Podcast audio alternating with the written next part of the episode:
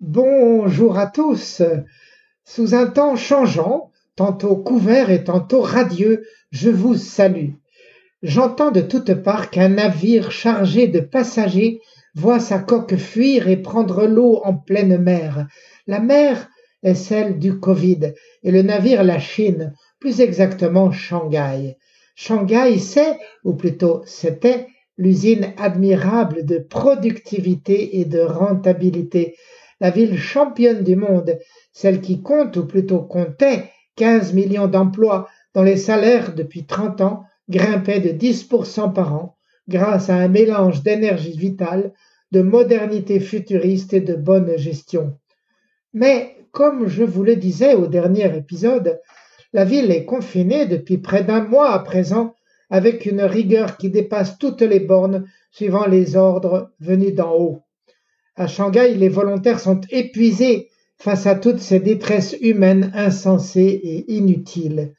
Et aujourd'hui, après l'exaspération, les habitants commencent à se rebeller, tandis que par quartiers entiers, les citadins sont déménagés en bus à des centaines de kilomètres dans des gîtes insalubres pour mieux les isoler. J'ai trouvé un article bien fait, rédigé par mon vieux complice italien Francesco Sisci, arrivé en Chine en même temps que moi en 1987, autrement dit, un vieux de la vieille comme moi.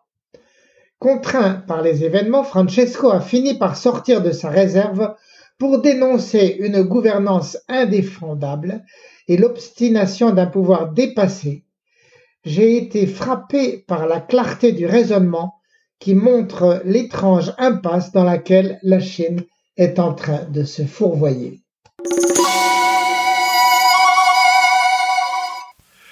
Il y a deux ans, dit Francesco, Europe et Amérique entendaient en un grand grincement s'immobiliser la roue de leur économie, de leur société et de leur politique. C'était sous l'effet du Covid qui s'étalait comme un feu de prairie sans remède préventif ni curatif. Production et services s'arrêtaient virtuellement et les gouvernements ne savaient plus à quel sein se vouer. Le Covid était parti de Wuhan, en Chine centrale, avait immédiatement terrorisé le monde. Alors, en février 2020, nos pays répétèrent en chœur que le Covid serait le Tchernobyl de la Chine, cet accident d'une centrale nucléaire soviétique de 1986 qui avait été le signe avant-coureur de la mort de l'URSS. Et pourtant, il n'avait fallu à la Chine que quelques mois pour réémerger de cette catastrophe pandémique. Rétablie, son économie recommençait à produire tous les biens qu'Europe, Amérique et le reste du monde, bloqués par le virus, étaient devenus incapables de fournir. Ça fait du mal à le dire, mais l'Empire du Milieu avait réussi à enrayer l'épidémie par la force de son système politique. Son succès avait aussi beaucoup à voir avec sa culture, comme cela se vérifia chez ses voisins asiatiques, au système politique on ne peut plus différent, mais où, comme euh, au pays de Confucius, le sommet pouvait donner des ordres et se faire entendre, imposer des mesures draconiennes qui soient suivies par la base. À ce moment de crise, gouvernement et gouvernés se faisaient confiance, et le pouvoir pouvait imposer un contrôle social qui faisait barrière au virus. Les gens écoutaient et obéissaient, mus par la conviction que c'était le plus court chemin pour mettre l'épisode derrière eux. En Europe et en Amérique, le contraste ne peut être plus grand. En 2020 et 2021, les mesures strictes et systématiques n'ont été imposées qu'à certains moments et en certains endroits, il n'y a jamais eu d'imposition stricte de la distanciation sociale au sens chinois du terme.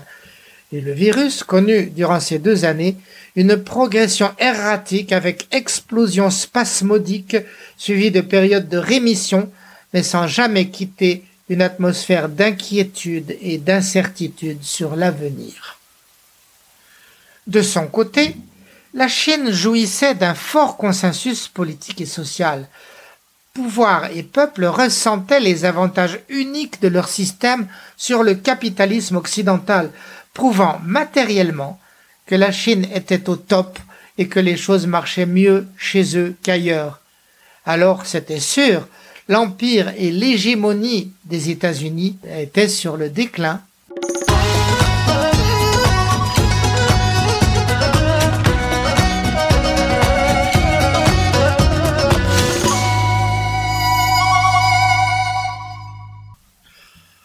Mais tout ça, chers amis, c'était il y a deux ans.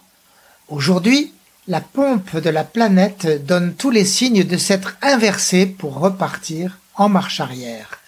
Le Covid nous a montré qu'il n'était pas du même bois que les autres virus, Corona ou autres. Il a continué à muter et n'est pas mort, comme avait eu la grâce de le faire le SRAS en 2003. Mais surtout face aux nouvelles agressions de ces variants indiens, sud-africains, Delta ou Omicron, Amérique et Europe ont sorti coup sur coup plusieurs vaccins efficaces permettant de rétablir chez eux une vie de rue de travail et le calme dans les foyers. La Chine, pourtant, loin de nous attendre, avait développé ses propres vaccins avant même l'Amérique.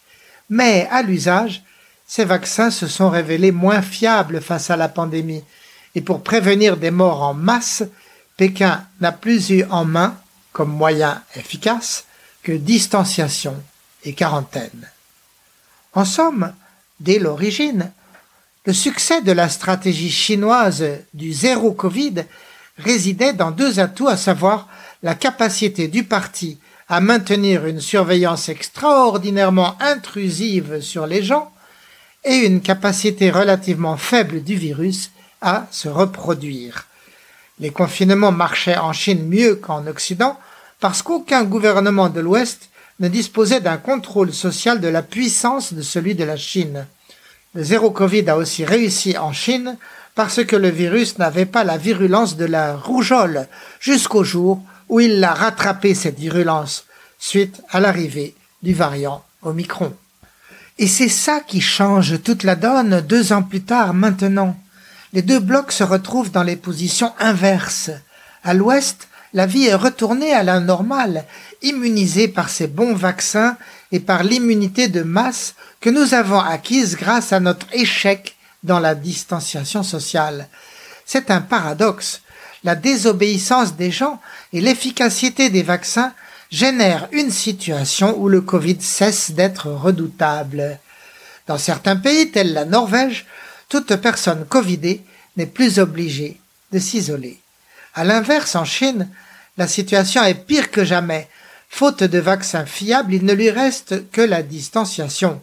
Mais contrairement à deux ans en arrière où les gens croyaient en la parole du pouvoir, aujourd'hui, leur enthousiasme apparaît en train de fondre. Contre cette parole joue le fait qu'en dépit de la censure, les nouvelles de l'Occident finissent par arriver, d'un Occident qui renoue avec la vie normale. Dans ces conditions, difficile d'admettre que la Chine, elle, reste fermée ça devient un problème social et politique et économique. Certes, il est bien trop tôt pour en déduire que la Chine est en train de s'effondrer. Cette nation multimillénaire en a vu d'autres et démontre en permanence une grande résilience. Sans aucun doute, elle devrait trouver un moyen de s'en sortir face à ce défi, mais la crise est loin d'être légère comme un fétu de paille.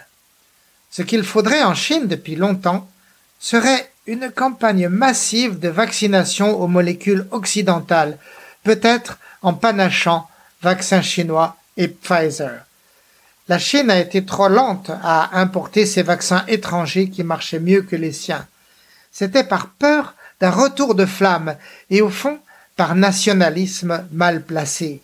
Programmer cette importation massive de vaccins aurait été admettre que la science américaine demeurait aujourd'hui la meilleure et que c'est elle, et non pas le Parti communiste chinois, qui allait sauver la Chine en ces temps de grande nécessité. Et ça, c'était inacceptable aux yeux du régime.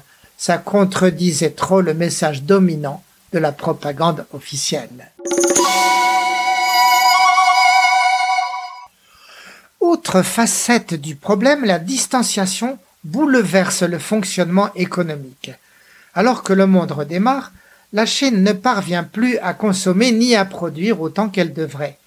D'après les infos parcellaires dont nous disposons aujourd'hui, 80 villes grandes et moyennes, 500 millions de gens, y compris Pékin, sont sous confinement total ou partiel. Le nœud du problème est Shanghai.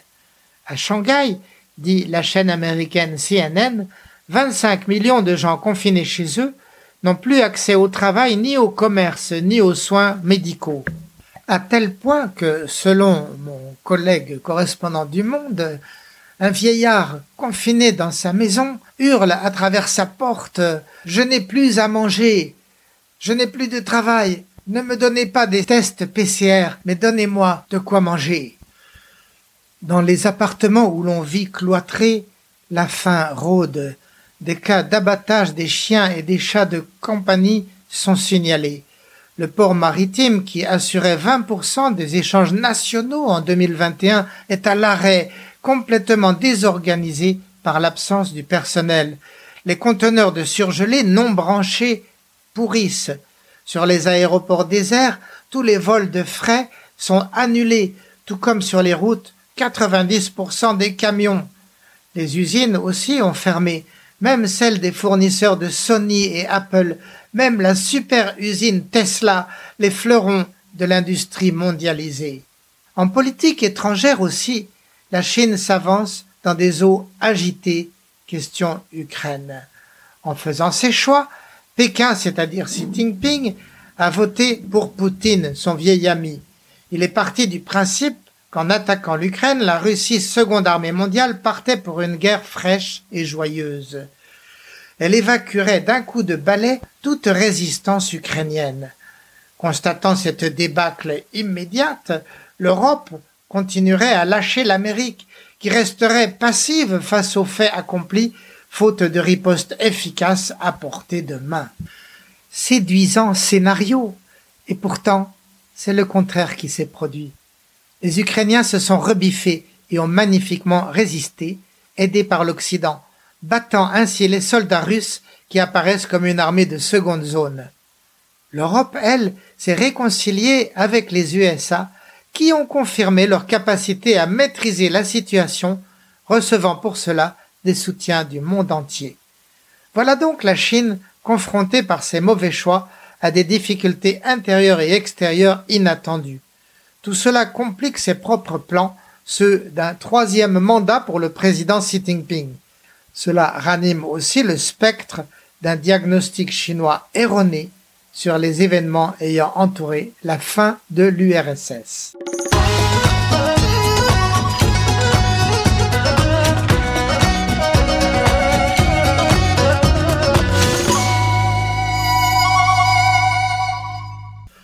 Au sommet de l'appareil socialiste chinois, en effet, on croit fermement que les difficultés de la Russie soviétique fin des années 90 auraient pu être surmontées et que c'est la politique de réforme de Gorbatchev qui a causé la catastrophe. Mais au vu de ce qui se passe aujourd'hui en Russie et en Chine, il serait peut-être temps de réviser cette vision des choses. L'URSS des années 90 était effectivement en plein délabrement, au point que trente ans plus tard, sous la férule malgré tout mieux équipée de Vladimir Poutine, la Russie n'a pas pu remonter la pente, ni même y voir clair sur la situation réelle de sa petite voisine ukrainienne. Si l'armée russe subit tant d'échecs et contretemps dans son action militaire spéciale, c'est qu'elle est percluse de problèmes qui remontent à l'ère soviétique et n'ont jamais été réglés depuis. Déjà dans les années 2010, à plusieurs reprises, l'armée russe a eu le dessous dans tous ses conflits avec la Turquie, membre de l'OTAN. Les Turcs ont battu les Russes en Syrie, dans le Caucase et en Libye, et ceci est une preuve limitée mais tangible des soucis dans lesquels se débattait l'URSS à ces derniers jours et la Russie aujourd'hui encore. Le remède tenté par Gorbatchev à l'époque a raté ça ne fait aucun doute. Mais son diagnostic était indiscutablement correct. L'URSS était au bord de l'explosion. Gorbatchev fit de son mieux pour la sauver. Il échoua, peut-être aussi du fait d'avoir été trahi par ceux au sein de l'appareil qui ne croyaient pas que sa stratégie puisse réussir. Quoi qu'il en soit, le corps soviétique était dès lors extrêmement malade et incapable de survivre. En désespoir de cause, Gorbatchev tira ses deux dernières cartouches, la glasnost pour encourager la transparence et les critiques, et la perestroïka pour lancer une réforme tous azimuts. Ces remèdes de cheval sur un corps affaibli accélérèrent l'agonie du régime, mais cela n'empêche que dès ce moment, le corps politique russe avait cessé d'être viable. Le fait est que la Chine, en déplorant la disparition du socialisme en Russie, est aujourd'hui incapable de le voir. Francesco Sicci voit malgré tout la Chine évidemment beaucoup plus forte que l'URSS des années 80. Ces 40 ans de réformes économiques n'ont pas été en vain et elles ont métamorphosé la Chine, quoique peut-être pas assez en profondeur. Mais sous l'angle de l'introspection, elle se retrouve aujourd'hui dans une situation étrangement similaire à celle de son géant voisin russe. Elle devrait réaliser que ces problèmes sont profonds, qu'elle ferait bien de les prendre au sérieux et qu'un nombre de réformes drastiques négligées depuis des décennies sonnent à la porte et ne peuvent plus attendre.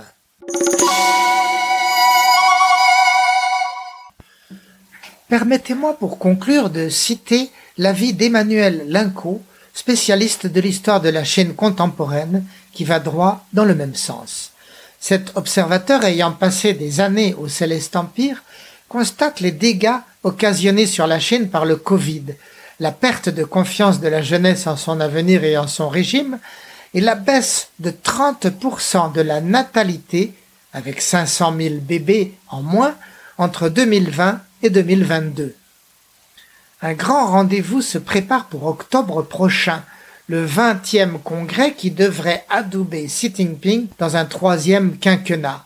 L'INCO croit voir une rupture d'unanimité parmi les 25 membres du bureau politique, malgré le permanent matraquage idéologique et les campagnes d'élimination des adversaires du président. Le leader absolu aujourd'hui ne fait plus l'unanimité. Et sur ce, chers amis, je vous quitte en vous souhaitant belle journée.